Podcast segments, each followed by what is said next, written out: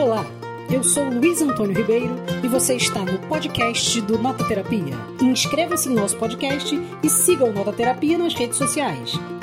O perfil Nota Terapia do Instagram lançou um desafio para a gente de indicar quais foram os cinco livros que mais marcaram a minha vida. A gente aceitou o desafio. Eu começo citando 100 anos de solidão de Gabriel Garcia Marques. É um livro absolutamente maravilhoso.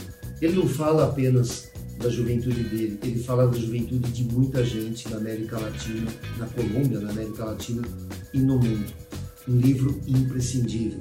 Também queria citar O Quarto de Despejo, da Maria Carolina de Jesus, uma mulher é, pobre, miserável, catadora de lixo e que escreveu um belíssimo livro, um livro que se mistura com a vida dela.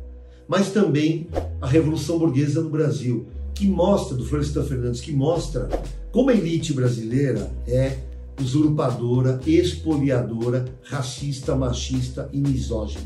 Também queria citar Espaço e Tempo da Metrópole, da Ana Fani Alessandre Carlos. A Fani foi minha orientadora, foi minha professora na graduação é a geógrafa mais citada no Brasil e esse livro, inclusive, foi o vencedor do Jabuti. E termino no quinto livro com o Manifesto do Partido Comunista de Marx e Engels. Quando eu li esse livro, eu fui entender o que é o capitalismo, o que é exploração do trabalho, o que é capital e lucro, o que é mais-valia e o que significa luta de classe.